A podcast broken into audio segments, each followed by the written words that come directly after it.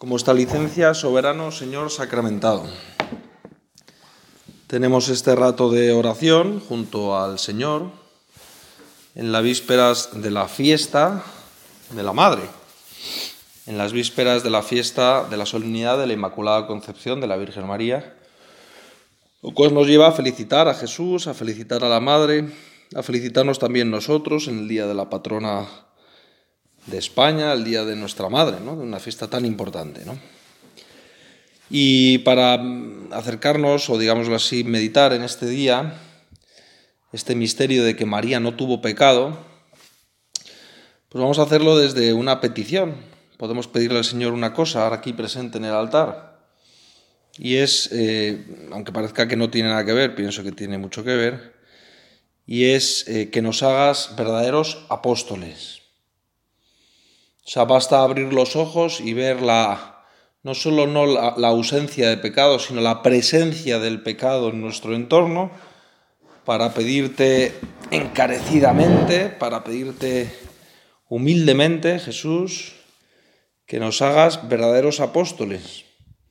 Llénanos de una santa convicción, de una honda madurez, que verdaderamente podamos decir que cada encuentro con tus hermanos los hombres es un encuentro que se produce entre nosotros y ellos, es un encuentro ganado para ti, ganado para ti.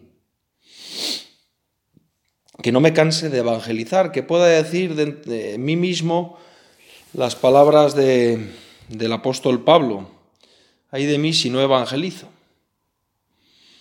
Tiene que ver el ser apóstol con la Inmaculada Concepción o, con el pecado, desde luego, como tomar la vida como una lucha eh, a muerte contra el pecado. Así es el testimonio de la Virgen María y así que es, es, la ausencia total de toda mancha de culpa, y así queremos que sea nuestra vida. Dice el nuevo beato Juan Enrique Newman que no hay nada más extraordinario que un apóstol. ¿Eh? Una frase así como de, del montón en un sermón, pero de repente dices, oye, qué frase más bonita, ¿no? No hay nada más extraordinario que un apóstol. Por tanto, hoy celebramos a la más extraordinaria de los, de los hombres, ¿no? de las mujeres, y de los hombres y mujeres, y no hay nada más extraordinario que ser el apóstol, podríamos decir que nadie es apóstol como María. O que María, desde luego, presenta un modelo de apostolado. ¿no? ¿Por qué dice esto eh, el nuevo santo? Juan Enrique Newman. Porque, porque efectivamente la vida del apóstol, dice él ¿no? en aquel sermón, es una vida apasionante, es una vida apasionante. Es una vida que está llena de riesgos, es una vida que está en manos de otros, es una vida que tienen por misión algo que le supera así absolutamente a sí mismo, ¿no? Y que se topa continuamente con el no Dios, con el no Dios. O sea, nos topamos continuamente con el pecado. Podemos confesar a penitentes, confesarnos nosotros mismos el pecado.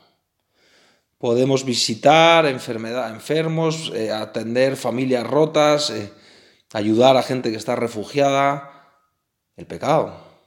Sí, el pecado o las consecuencias terribles del pecado. Estamos continuamente leyendo noticias funestas de jerarcas mediocres, políticos que no son sino medianías, podría ser, ¿no? La sensación de que el mundo está a punto de explotar, ¿no? En Hispanoamérica, en Latinoamérica, la cumbre de la OTAN, no sé qué. Uno va viendo cosas y de realmente cuánta, cuánto pecado. Porque es verdad, tampoco podemos extrañarnos, ¿no? O sea, el pecado no va a crecer. O sea, el pecado tiene de naturaleza la metástasis.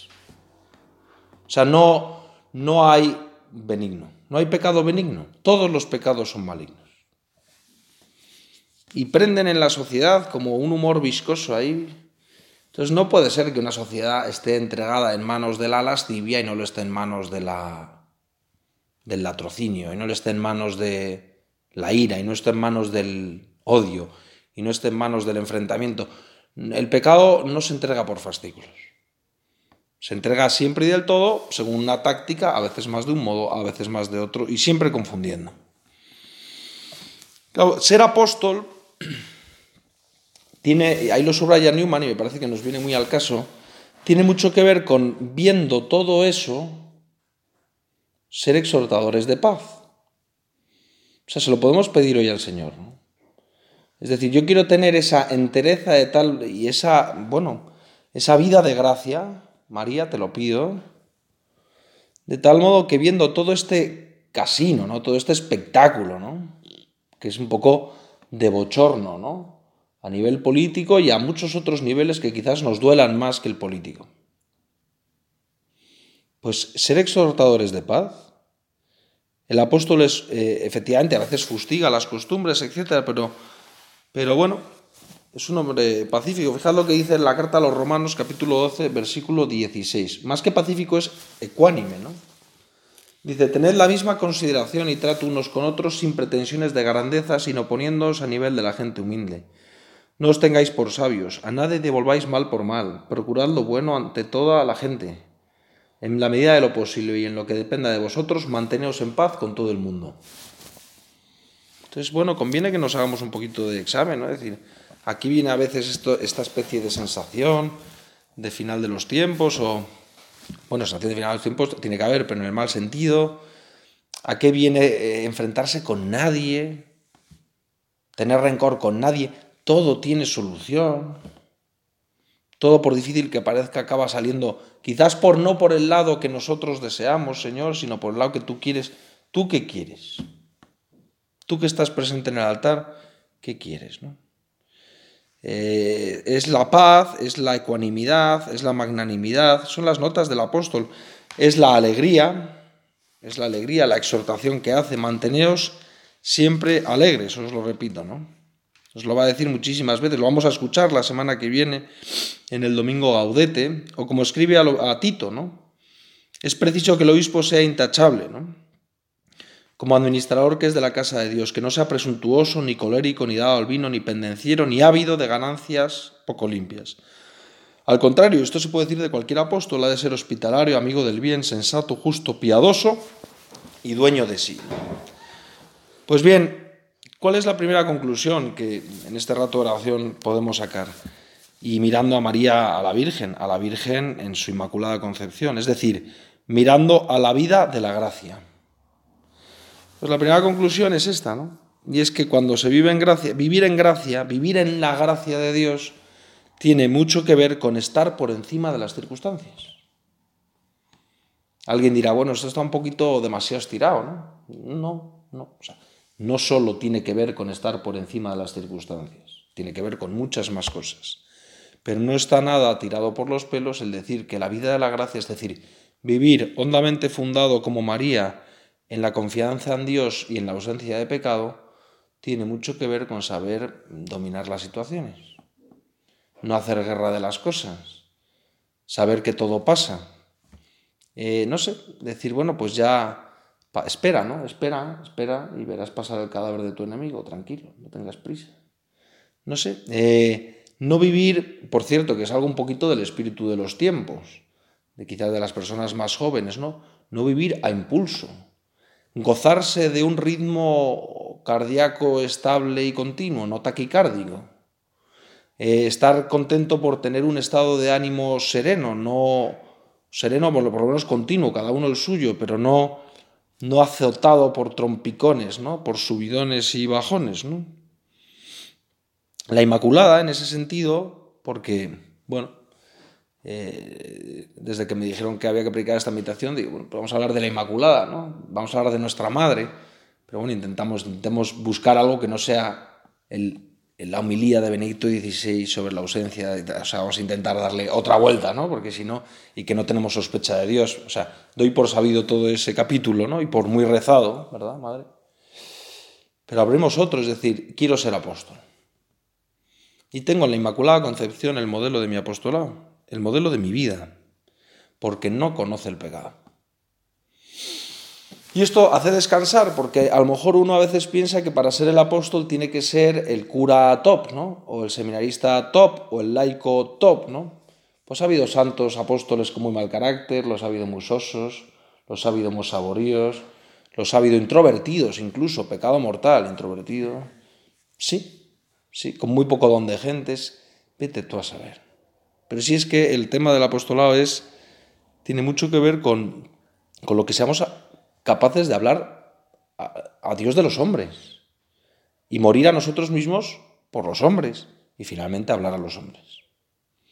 Entonces, eh, mirando a María aquí en este cuadro de natividad y sobre todo en nuestra oración, en el interior de nuestros corazones, vamos a pedirle, sé docente conmigo en esa... Eh, ¿En qué se une apostolado y ausencia de pecado? ¿En qué se une apostolado y ausencia de pecado? Es decir, tú, desde esa cátedra de la Inmaculada Concepción, ¿qué me puedes decir a mí cuyo único empeño de vida es llevar el buen nombre de tu hijo al mayor número de almas posibles? Madre, dime algo. Entonces es posible que diga a cada uno de los que escuchan pues una cosa distinta. Eh, este rato de oración se trata no ahora de que yo guarde silencio y cada uno ya, sino seguir, ¿no? Entonces, algunas cosas sí voy a sugerir, pero lo cierto es que probablemente la Virgen dirá a cada uno su cosa, ¿no? Pero desde luego la, la idea matriz es esta, es decir, que esté por encima de las circunstancias, que no esté todo el día jarreando maledicencias, que no me deje llevar por el espíritu de un tiempo pesimista, mm, que no siembre a los que están alrededor mía esa sensación de aquí no hay nada que hacer, ¿no? No, esta es la idea fundamental. Es decir, que seas soberano, te tenemos a ti, Señor. Esto es lo que diría la Virgen, te tenemos a ti. E incluso cuando le viste morir en la cruz, le seguías teniendo, porque como dice Bruckberger ahí en su libro Historia de Jesucristo, las mujeres y más las madres aman a los hombres incluso muertos. Por eso recogen los cadáveres, dice. Por eso mientras los hombres huyen de los cadáveres, las mujeres recogen los cadáveres de los campos de batalla. El hombre hace la guerra, la mujer recoge cadáveres. Y por eso habla de María Magdalena así. O se conduce María Magdalena así. Pues sí, le tenemos a Él, madre como tú, le tenemos a Él. Pues ya está con la matraca de, cómo están las cosas. ¿no? Y dicho lo cual, bueno, primer punto quizás, lamento decir que son cuatro, me hubiera gustado que fueran tres, pero son cuatro.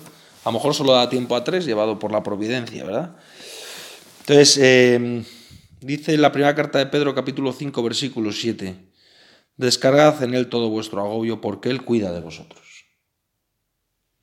Descargad en él. Así pues, sed humildes bajo la poderosa mano de Dios para que Él os ensalce en su momento. Esto es María. Descargad en el todo vuestro agobio, porque Él cuida de vosotros. Sed sobrios, velad.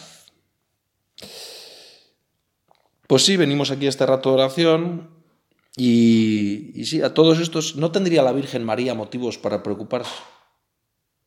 ¿No tenías tú, María, motivos para sufrir cuando veías a tu hijo criticado de los demás, insultado de todos, azotado, crucificado, coronado de espinas antes, vulgarmente tratado.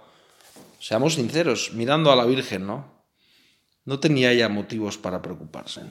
Efectivamente, es decir, el tiempo se hace largo, ¿no? Cuando uno sufre. El tiempo se hace largo.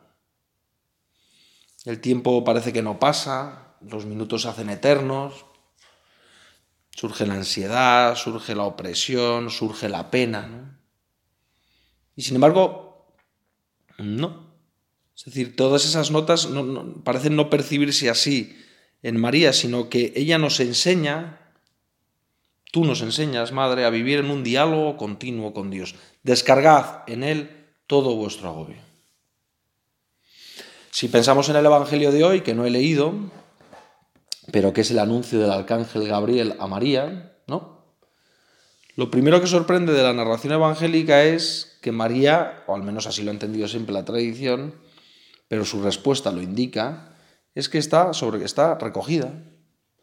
María estaría trabajando, María estaría orando, pero María estaba recogida. Fuere como fuere, María estaba en recogimiento. María, tú estás recogida cuando recibes el anuncio del ángel. Es la primera aparición en el Evangelio de Lucas de aquella que, nos va, que va a ser calificada como la que medita todas las cosas en su corazón, la que guarda silencio, meditando todas las cosas en su corazón. Eh, hagámosle esta petición, ¿no? María, enséñanos también a nosotros a vivir en un diálogo continuo contigo, con tu Hijo, mejor dicho a vivir en un diálogo continuo con Dios. Porque dialogando con Él no nos saturarán la dureza de la misión. Dialogando permanentemente con Dios no experimentaremos eh, eh, la pena del camino, eh, estando, en, digamos, en, continua humildad de reconocer que no todo depende de nosotros, sino que todo depende de Dios, todo depende de ti, Señor, y que a nosotros sencillamente nos toca hacer lo que nos toca hacer, eso es la humildad, pues uno vive realmente más descansado. ¿Cuánto se sufre ¿no? cuando uno piensa que es la última instancia de casi todo? ¿no?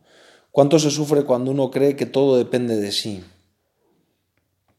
Del mismo modo que poco se trabaja cuando uno piensa que nada depende de sí. Porque que todo dependa de Dios no significa que no dependa de nosotros. Por eso en este primer punto de, digamos, de, consideración, no os preocupéis de nada. Es fácil decirlo. Es fácil recibir esta exhortación de la carta de Pedro, capítulo 5, versículo 7.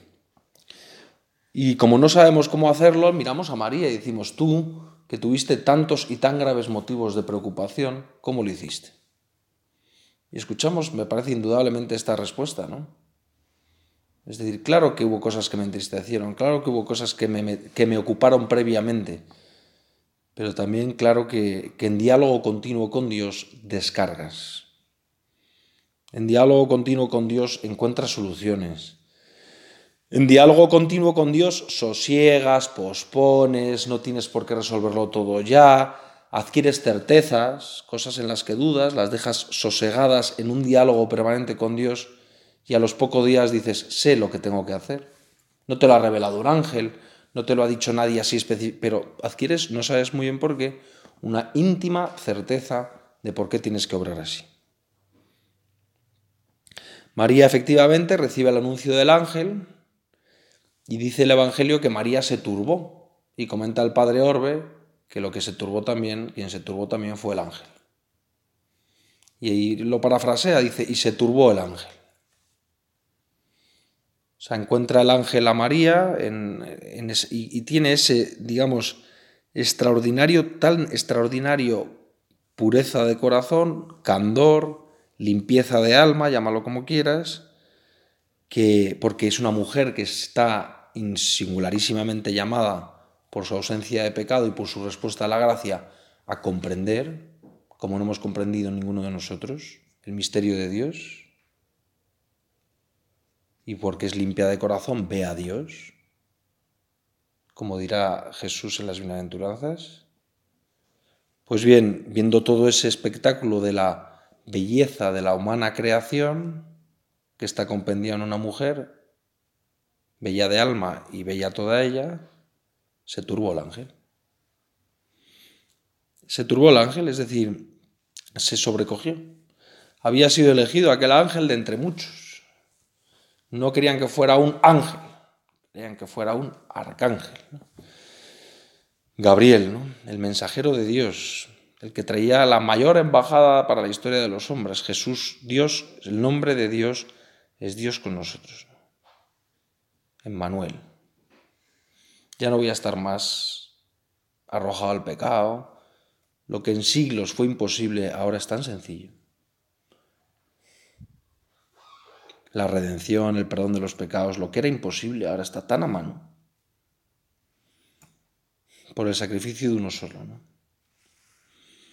Pues cuando el ángel ve a aquella, a María, a aquella mujer, podemos decir, sí, o sea, nos aventuramos a, decir y se turbó el. Por el, porque en general, yo creo que es así, Señor, ¿verdad? ¿Cuáles son los caminos por los, por los cuales hemos madurado, o alguno madurará? por los cuales hemos madurado. Pues al final, los caminos que te hacen comprender, comprender a Dios y comprender a los demás, son la humildad y el sufrimiento. Y la humildad es una virtud tan capital que se abre paso para, para conquistar las conciencias de los hombres por el camino que sea, incluso por el camino del pecado mismo, para humillar. Dios tolera pecados para que humillados seamos humildes, que es distinto. Entonces, eh, porque como se trata de, al ser apóstol, no perdamos el punto de comprender a los demás, de llevarles a Dios, efectivamente, de no condenar, pues eh, hay que comprender. Entonces, los simplistas comprenden poco, porque califican, este es un tal, este es un cual. Pues no sé si hay tales o cuales. No sé si hay tales o cuales. Entonces, los caminos para comprender tienen mucho que ver, muchísimo que ver, con el camino del sufrimiento, del cual Dios no ahorró a María ni un gramo, ni un gramo, de ver morir a su propio hijo en la cruz, de seguirle, de ser apartado de su seguimiento a veces, de ser contravenida. No le ahorró nada del sufrimiento, no sé. Vean, pensemos en la Virgen al pie de la cruz. Por eso dice San Agustín, más costó a la Virgen ser madre en la fe que madre en la carne. Porque hay que ver qué camino tan terrible reservó para la Madre Inmaculada. Precisamente por eso, por ser Inmaculada. Cualquier otro habría duda, ella no. Y desde luego, la humildad, la mujer más humilde, la mujer más pura, ¿no? Humildad y pureza van muy de la mano, ¿no? Entonces, eh, efectivamente, María recibe, eh, recibe al ángel y el ángel se turba al ver a María y, nos enseña eh, y nos fascina esa limpieza de corazón y nos entusiasma ver la pureza del alma de María. Y nos alegramos de verla así. Y lo pedimos para, lo pedimos para nosotros mismos. Pedimos, Señor, que nos des la pureza también. Que nos des eh, esa capacidad de, de ausencia de pecado, sí, pero de comprender, de comprender siempre a los demás, ¿no? Que no ahorres en nosotros lo que no ahorres en María si es tu voluntad que caminemos por donde tú consideres oportuno, para contarle que seamos humildes, para comprender que el resto también sufre, que el resto también lo pasa mal, y que por más equivocados o no que nos parezca que puedan estar, sobre todo son, son hermanos nuestros. ¿no? Mirar a la Virgen María es eso, es, decir, qué vida tan, tan, tan limpia, qué vida tan pulcra. ¿no? Y envidiarlo es pedirlo, envidiarlo es desearlo. Enviarlo es desearlo. El ángel entra, el ángel saluda a María y María es exhortada. Alégrate María, llena de gracia. El Señor está contigo. Si vamos haciendo un recopilatorio de lo que significa ser apóstol, con María es eh, a la vez es vivir en ese diálogo continuo. En segundo lugar es buscar la pureza de corazón para ser capaces de, tener el corazón de un pastor, de comprender a los demás. Y ahora, en tercer lugar, es recibir la misma exhortación de María. Es decir, eh, aquel punto de camino, ¿no? Un apóstol triste es un triste apóstol. Entonces, gente amargada, gente preocupada, gente cabizbaja, gente torrante, gente limitada, gente... Pues es una pereza de apóstol, la verdad. Es decir, tú creerás mucho en Dios, pero eres, eres muy deprimente. ¿no? Tú la verdad es que confiarás mucho en la Virgen, pero realmente eh, es difícil eh, que despiertes el más mínimo eh, entusiasmo en el amor y en el seguimiento de Dios.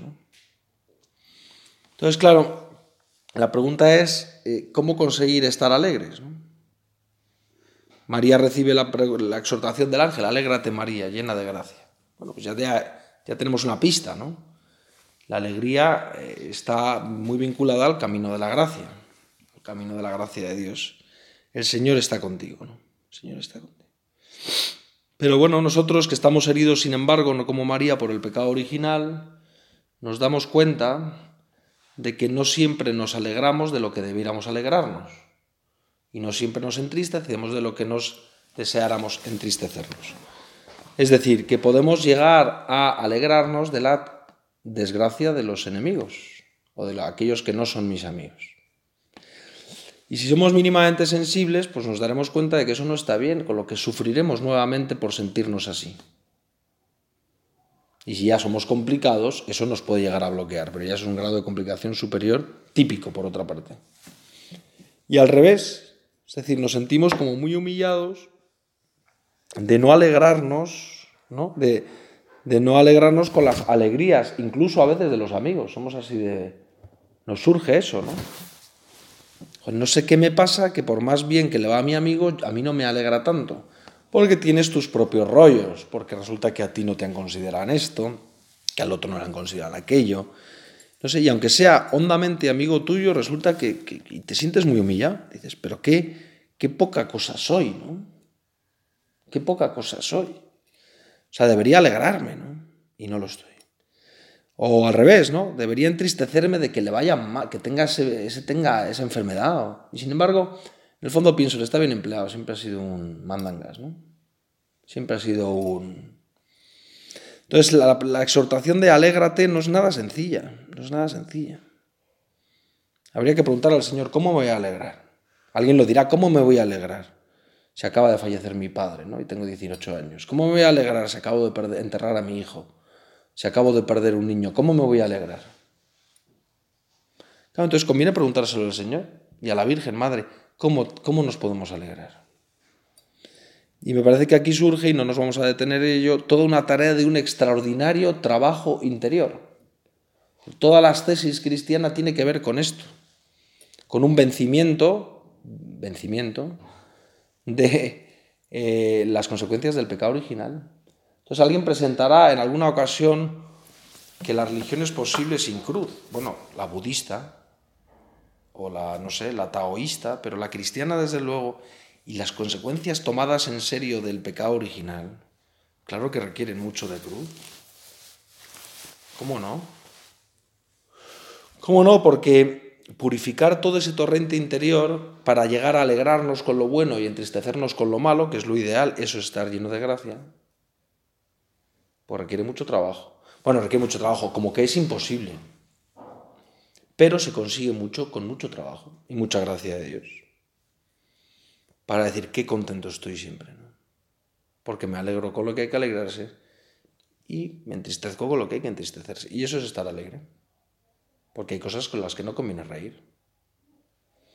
Por tanto, esa exhortación del ángel a María, este perfil de la consideración de la Inmaculada Concepción, es decir, de estar lleno de gracia, se traduce en nosotros en un gran trabajo interior.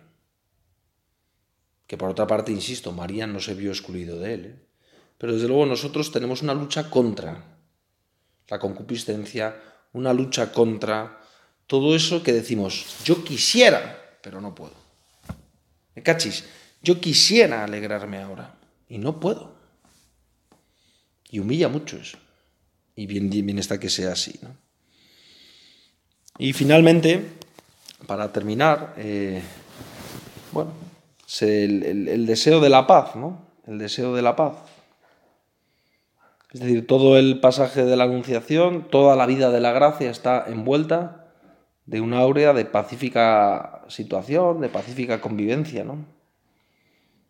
De, a veces no con los demás, ¿eh? Eh, ¿cuántas, cuántas turbaciones ha causado el hecho de que Jesús, naciendo en Belén, ocasionara por un malvado la muerte de los inocentes. Ya Sartre se tiraba de los pelos, ¿no? Y antes que él muchos otros, claro. Porque es verdad que no, traído no viene a traer una determinada paz, sino guerra, ya lo dice Jesús. Pero sí es verdad que, mm, que la vida de la gracia, que María nos invita a vivir intensamente, es una vida que se funda sobre tres cosas estupendas, que es la fe, la esperanza y la caridad. Y cuando digo pa, digo eso. No es una inteligencia que está remordida y reconcomida, intentando ir más allá de lo que puede saber, sino serenamente reconciliada y que precisamente sabe mucho más allá de lo que era razonable saber porque se fía. Eso es la fe una memoria que no está llevando cuenta de los delitos, una memoria que no es lo que llaman ahora histórica, ¿no? con cada uno de los tics de las cosas que se han hecho unos contra otros, otros contra unos, sino que mira hacia el futuro, y eso es la esperanza.